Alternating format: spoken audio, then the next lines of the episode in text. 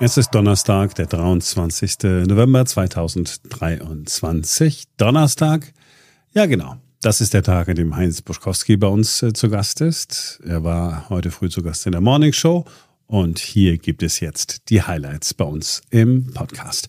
Erstes Thema, Aufreger. Äh, er hat ja vergangene Woche schon kurz drüber gesprochen. Der türkische Präsident Erdogan ist ja zu Besuch gewesen. Äh, wirklich ganz kurz nur. Am Freitag ist er ja am frühen Nachmittag gelandet. Am Abend war er dann auch schon wieder weg. Wir haben neulich schon drüber gesprochen, Herr Buschkowski, und Sie haben gesagt, man kann den Mann nicht wieder ausladen. Man muss auch diplomatische Beziehungen zu Menschen und Ländern haben, die anders ticken als wir.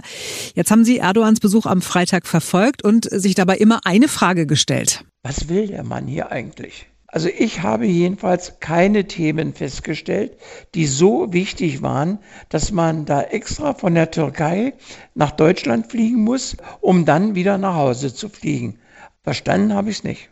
Na, möglicherweise ging es ihm darum, hier halbwegs handsam zu sein und Einigkeit zu demonstrieren. Das gab es ja wohl auch bei vielen Themen. Und dann aber zu Hause in der Türkei schön austeilen, sich als der starke Macher präsentieren. Vielleicht war das ja sein Kalkül. Er hat dem Westen äh, einen kreuzritterhaften Imperialismus vorgeworfen. Das habe er beim Bundespräsidenten gesehen und, Zitat, bei dem anderen auch, womit wohl Bundeskanzler Olaf Scholz gemeint war. Viele regen sich sehr darüber auf und sagen, das ist eine absolute absolute Frechheit und fordern das Verhältnis zu Erdogan und der Türkei zu überdenken. Was sagen Sie? Dass die recht haben, weil ich finde, so kann man sich wirklich nicht benehmen. Auch nicht als Führer eines Staates. Da benimmt man sich nicht wie ein Pflegel. Okay, aber das klingt so, als ob Sie jetzt sagen, gut, dann Abbruch aller diplomatischen Beziehungen zur Türkei. Nein, das kann man ja nicht machen, weil Diplomatie ist Diplomatie. Der eine beherrscht sie, der andere beherrscht sie nicht. Herr Erdogan hat da offensichtlich Probleme mit. Und das würde ihm schon wieder eine Aufmerksamkeit zuschreiben, finde ich, die er gar nicht verdient hat. Nee, nee. Die Frage ist einfach nur, wie oft muss man solche Kontakte pflegen?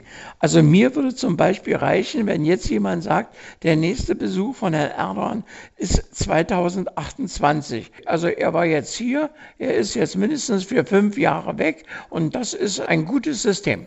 Kopfschütteln für Erdogan von Heinz Buschkowski, das hat uns alle nicht überrascht. Und jetzt reden wir über die Jusos und äh, da lässt sich auch schon vermuten, dass er zumindest mit den Augen rollt. Also, die Jusos äh, haben gesagt, Deutschland ist ein sozial ungerechtes Land. Es äh, gibt Experten, die da deutlich widersprechen, aber es ist jetzt nun mal die Auffassung der Sozialdemokratie und der Linken und damit auch äh, der Jusos. Und äh, da haben die Jusos gesagt, Mensch, da haben wir doch eine ganz gute Idee, damit wir diese gefühlte äh, soziale Ungerechtigkeit abschaffen. Wir geben einfach jedem, der 18 äh, geworden ist, 60.000 Euro. Einfach so. Heinz Buschkowski, Sie finden die Ideen Ihrer Junggenossen meistens nicht so gut. Wie sieht's mit der jetzt aus? Das ist doch nur völlig durchgeknallt.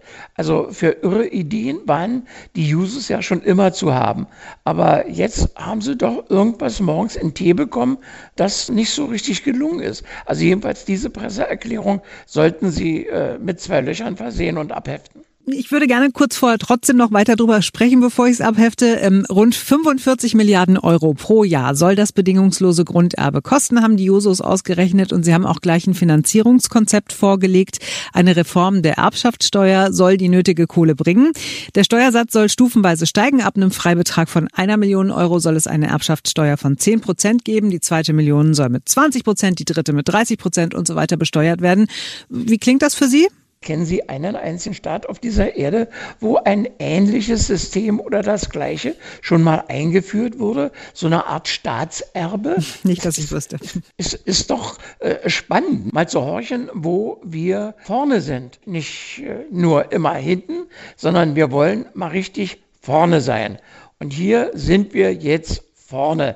Es gibt ein Staatserbe und kommt alle nach Deutschland. Deutschland, schönes Land. Hier gibt es Kohle und du musst nichts dafür tun. Du musst wirklich gar nichts dafür tun. Du musst dich noch nicht mal danach bücken, weil das Geld wird dir nach Hause gebracht oder aufs Konto überwiesen. Also das ist ein Zukunftsmodell. Also ich bin stolz auf meine Jusos. Bloß die richtigen Tabletten muss man für diese Krankheit noch finden. Wer auf der Suche nach Innovationen ist, der guckt überall hin, aber in der Regel nicht nach Berlin. Äh, und das soll sich ändern. Die CDU zumindest hat einen Vorschlag und hat gesagt, Mensch, wie wäre es denn, wenn wir hier eine Schwebebahn, eine Magnetschwebebahn, wenigstens testweise mal bauen würden. Alle waren äh, völlig überrascht, äh, hätten sie noch nie gehört. Ist das sinnvoll? Kann das funktionieren? Was sagt Heinz Boschkowski? Innerhalb von nur zwei Jahren soll so eine Anlage gebaut werden können und rund 80 Millionen Euro kosten. Heinz Buschkowski, viele der Berliner, die wir danach gefragt haben, haben gesagt, total blöde Idee, als ob wir keine anderen Sorgen haben. Was sagen Sie? Da haben Sie aber ziemlich schlaue Menschen erwischt, die Sie befragen konnten. Ich bin ja auch so auf diesem Trip zu sagen, Mensch, lass doch die Finger von so etwas. Das ist doch bestimmt irgendwie mit Elektrik. Das kriegen wir nicht hin. Also wir können das ja beschließen, aber fertig kriegen tun wir das das Ding nie. Und zwei Jahre?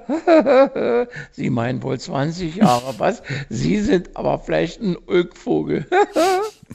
Es gibt trotzdem viele Befürworter. Verkehrssenatorin Manja Schreiner zum Beispiel findet es eine sinnvolle Ergänzung des ÖPNV-Netzes. Der Verkehrsverbund Berlin-Brandenburg sagt, die Stadt brauche solche innovativen Projekte. Aber es gibt auch harsche Kritik von Verkehrsexperten beispielsweise oder auch von einem Fachmann der TU Berlin. Ich habe ein Statement gelesen und da heißt es zum Beispiel, so eine Schwebebahn sei anders als von der CDU behauptet, überhaupt nicht günstig. Sie sei auch technisch nicht sinnvoll und nicht zeitgemäß und außerdem wolle man so nur von den wirklich drängenden Problemen der Berliner Verkehrspolitik ablenken. Also, was machen wir jetzt? Bauen oder nicht bauen? Ich würde damit beginnen, dass wir es abstauben weil die Idee ist ja nun überhaupt nicht neu. Unser Regiermeister hatte das ja schon mal vorgeschlagen. Und dann gab es auch so eine Idee wie den Transrapid, ist auch im Papierkorb gelandet. Also so schnell wird's nicht gehen. In Berlin wird viel geredet, viel fantasiert, aber äh, realisiert wird nicht so wahnsinnig viel. Sie müssen nicht in Hektik verfallen und Sie müssen sich auch nicht schon anstellen, um eine Monatskarte zu kaufen. Das dauert noch ein bisschen, glauben Sie es mir. Solange wie wir beide beim Berliner Rundfunk sind, gibt es noch keine Monatskarte. Versprochen. Also Berlin wird sicherlich nicht mehr die Stadt der großen Innovationen werden, es sei denn, es kommt einfach jemand und stört sich nicht an der Politik. So, das war Heinz Buschkowski. Ab sofort gibt es bei uns im Podcast ja auch immer eine Rubrik, die jeden Morgen auch bei uns in der Morning Show läuft. Ähm, sie heißt Warum darum? Ähm, Simone beantwortet immer eine Frage. Und diesmal ging es um diese Frage. Warum sollte man Eier mit der Spitzenseite nach unten lagern? Ich gebe zu, ich habe es all die Jahre falsch gemacht und die Eier mit der Spitzenseite nach oben in meinen Kühlschrank gepackt. Und es ist jetzt auch nicht weiter dramatisch, aber wenn man länger etwas von seinen Eiern haben will, sollte man es tatsächlich anders handhaben und sie auf den Kopf stellen. An der runden, stumpfen Seite des Eies befindet sich nämlich eine Luftkammer, die immer größer wird, je älter das Ei wird. Die Luft strebt nach oben und kann erstens den Dotter antrocknen und zweitens mit der Zeit die innere Eihaut ablösen, wodurch sich die Haltbarkeit deutlich verringert. Also einfach das Ei umdrehen, dann ist das Luftpolster automatisch oben und das Ei verdirbt nicht so schnell. So, jetzt kommen alle mit ihren Eiern auch gut klar. Hoffentlich. Äh, das war's für heute. Wir sind morgen wieder für euch da, denn dann ist wieder ein neuer Tag.